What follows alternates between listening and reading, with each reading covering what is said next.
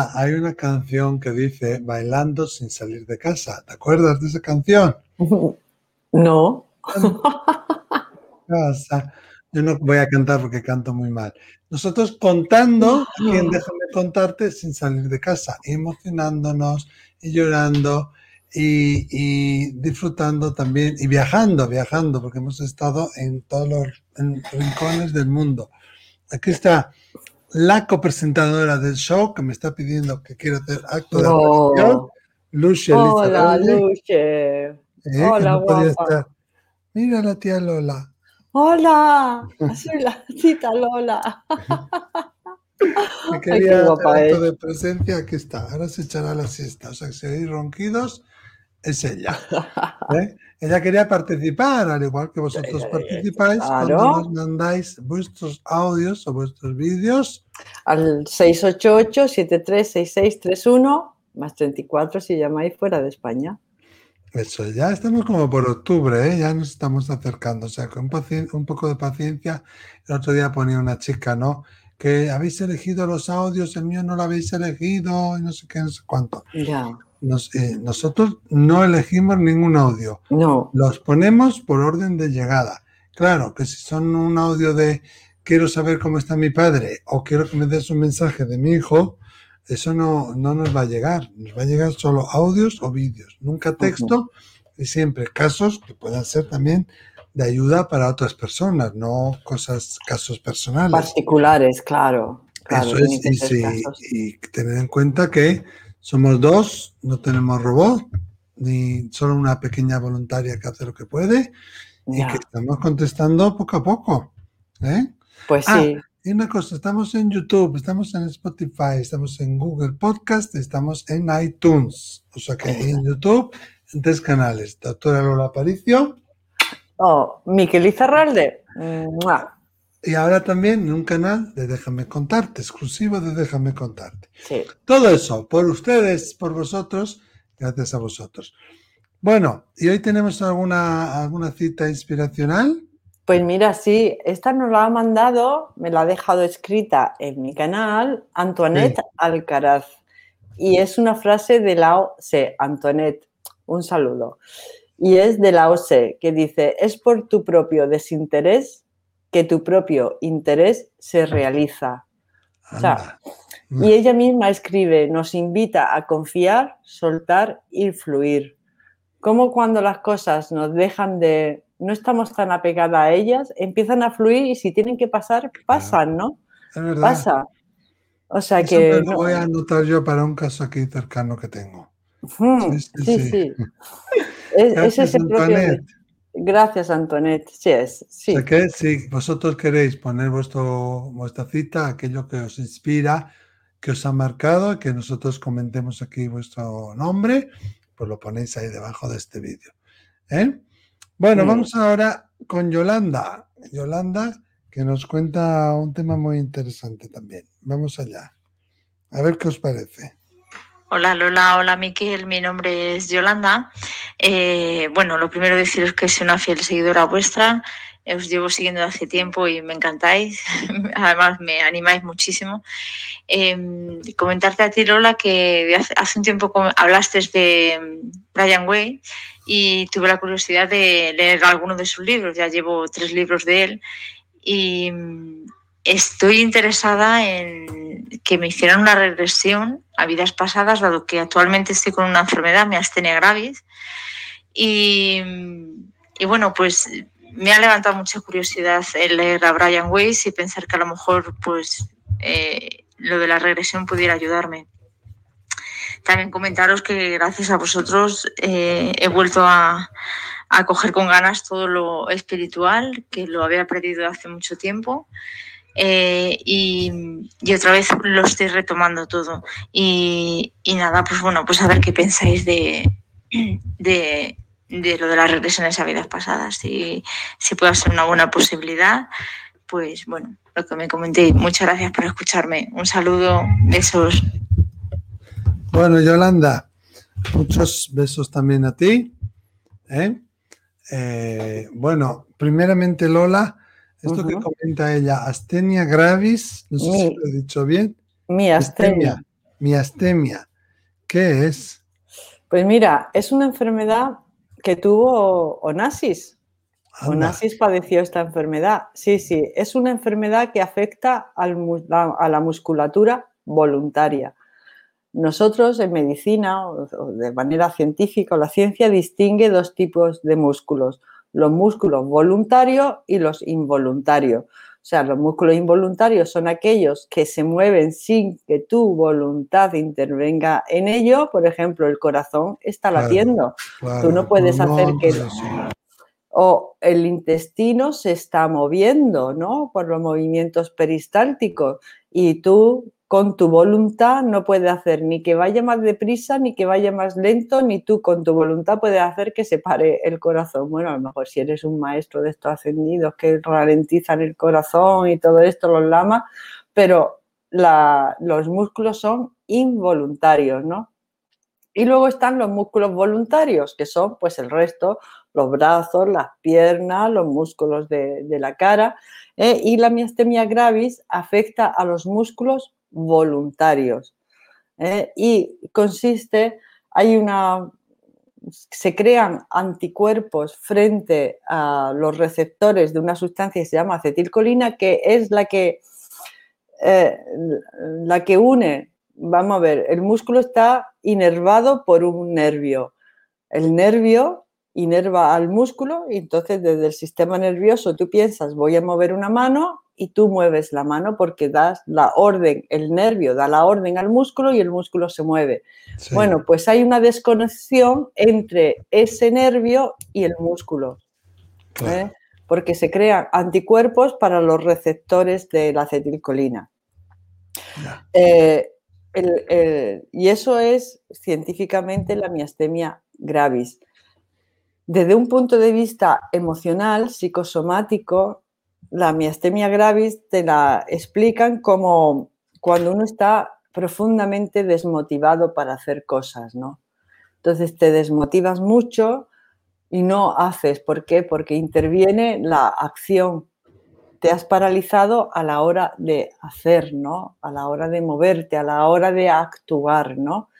Eh, y había que explorar ese mundo emocional que te ha hecho, bueno, pues eh, esto hablando de la psicosomática, pero vamos a hablar del, mundo espiritual.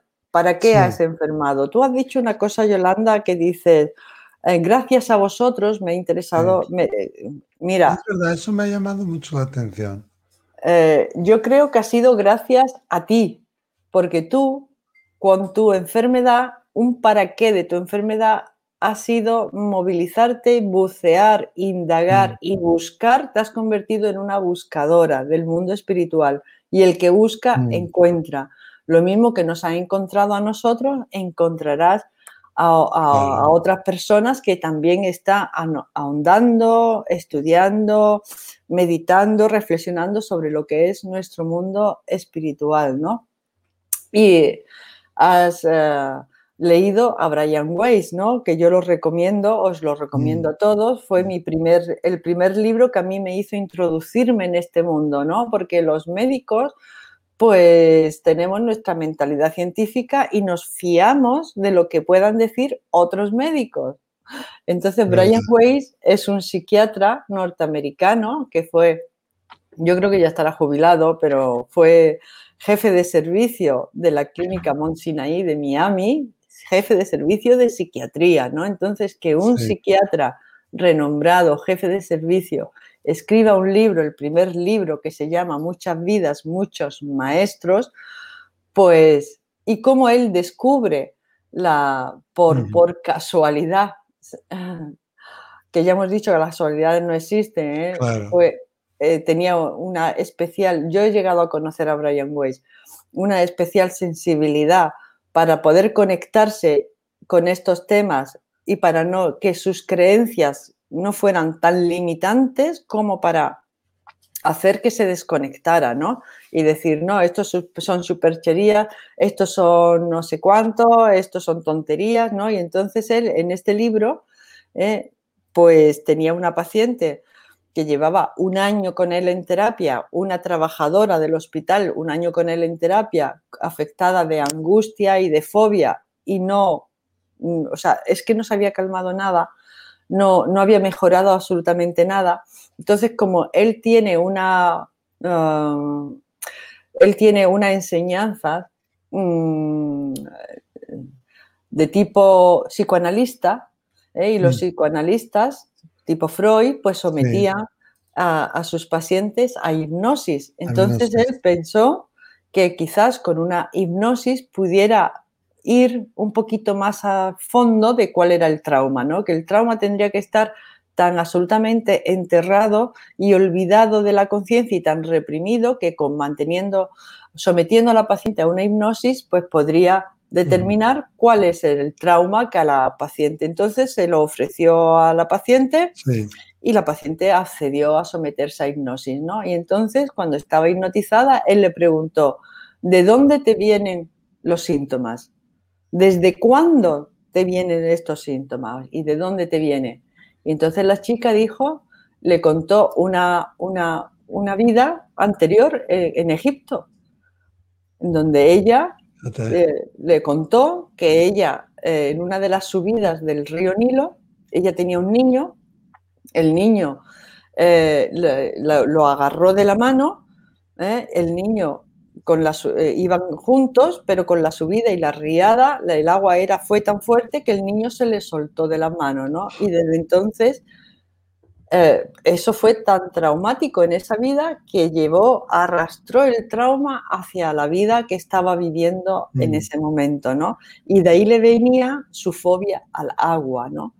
El caso es que cuando la, chica salió de la hipnosis eh, y, recordó todo esto, pues empezó a mejorar y hubo una mm. franca mejoría. Entonces él empezó mm, a reflexionar sobre lo que había sucedido y empezó a ver que aquello funcionaba, ¿no? Entonces iba sometiendo a esta, a esta señora, a esta paciente, a, distintas mm, sesiones de hipnosis y la chica se curó, ¿no? Pero lo más interesante también, o muy interesante, fue que en una de las sesiones la chica le dijo, tengo, hay aquí un guía un maestro que quiere mm. decirte algo. Y entonces él recibió mensajes de ese maestro a través del instrumento de la paciente que en ese momento estaba en hipnosis. Por eso se llama el libro Muchas vidas, muchos maestros. Qué bueno.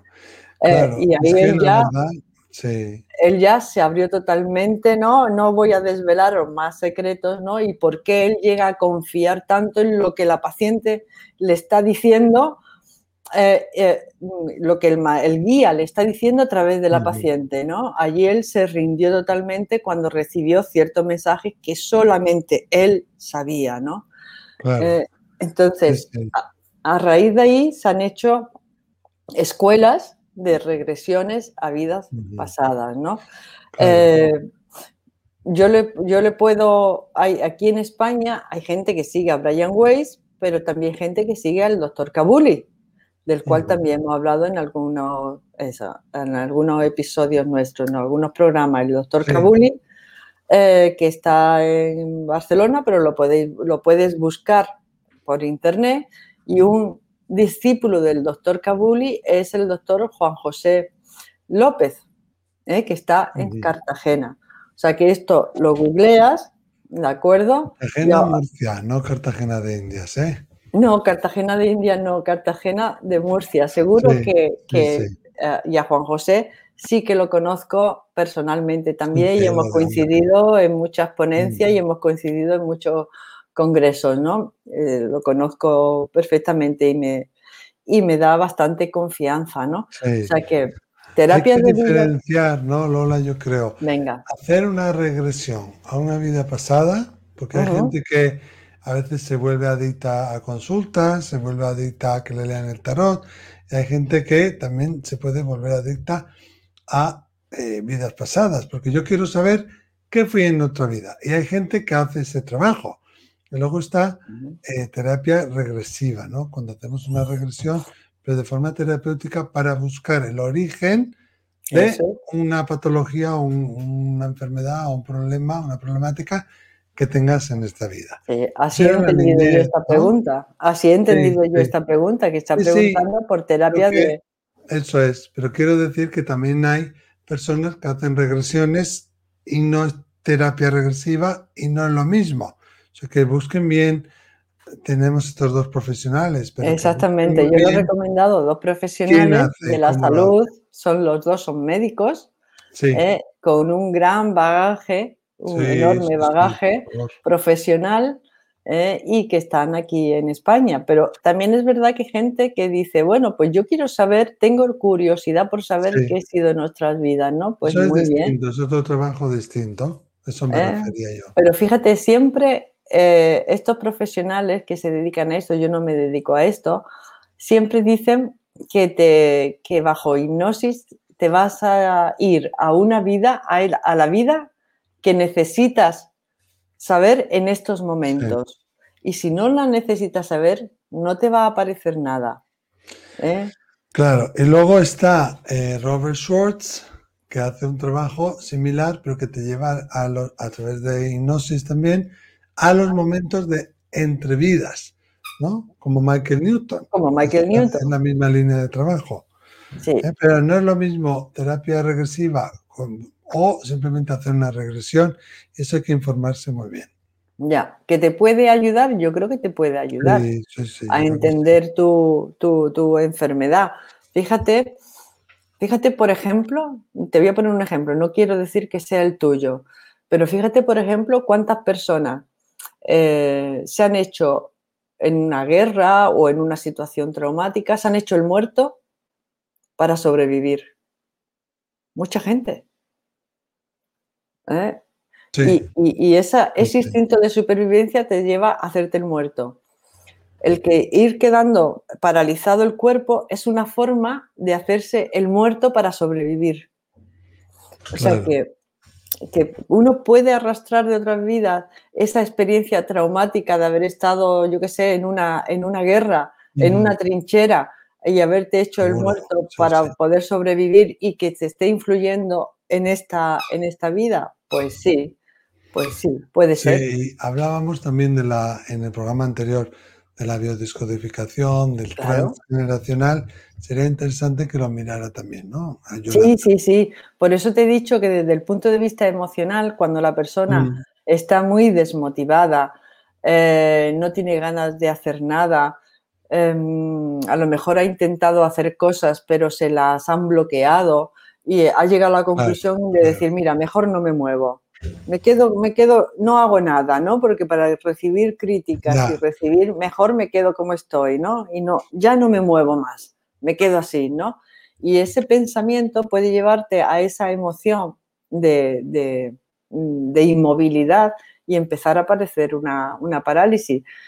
Esto es una de las de la etiología o de las causas que pueda llegar con la biodescodificación, que también puede ayudar bastante. De todas formas, hoy en día, Yolanda, desde el punto de vista médico, también hay una, un tratamiento para esto. No es como otro tipo de, parálisis, que ya hemos hablado también en el programa de otro tipo de parálisis, en donde es que no hay mucho tratamiento médico, ¿no? O sea que ahí tienes varias opciones. La opción de la biodescodificación para saber qué trauma o qué bloqueo o qué creencia tienes que, o puedes sanar.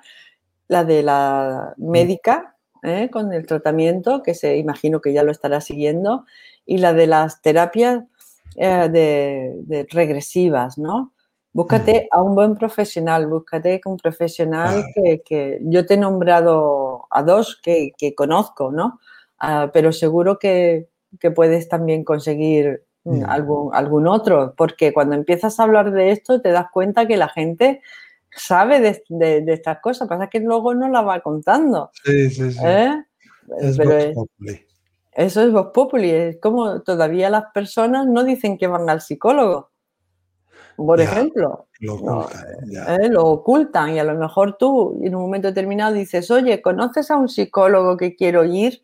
Y siempre hay alguien que dice, pues mira, sí, porque yo estuve yendo y no han dicho nada. o, yo llevé a, o yo llevé a mi hija, ¿eh? o mi hermana estuvo, y entonces, pues, fulanito, menganito, ¿eh? eh en, el mundo de los psicólogos lo que funciona es el boca a boca, eso lo saben perfectamente, perfectamente, ¿no? Y todavía se mantienen bastante, bastante oculto, pero creo que sí que te pueden ayudar. Es, es mi opinión, creo que te puede ayudar. Y, y, si, y si no es así, por lo que sea, ¿eh? porque algunas veces uno no va a, la, a, una vida determinada porque no se te desvela, ¿eh? podrás tener una experiencia muy interesante. Yo hice una regresión con, con Brian Weiss y fue muy interesante, la verdad. Sí, sí, sí. Es muy interesante porque te ves a ti mismo sí. tumbado pero te ves a ti mismo en otra vida. O sea, en todo momento eres consciente, no pierdes la conciencia de lo que estás haciendo. Es muy interesante porque es como, una película a tres. sí, sí, sí. Bueno, muchísima Yolanda, espero haberte podido ayudar. ¿eh? ¿Qué opináis vosotros? ¿Conocéis a algún terapeuta? ¿Habéis tenido esta situación? ¿Conocéis a alguien que tenga esta enfermedad y algo que le haya podido ayudar? ¿Eh? Poner ahí los comentarios debajo de este vídeo para poder ayudar también a Yolanda. Y nada, nos vemos enseguida en otro Déjame contarte, Lola. Hasta luego, amigos. Adiós. Hasta la próxima. Chao.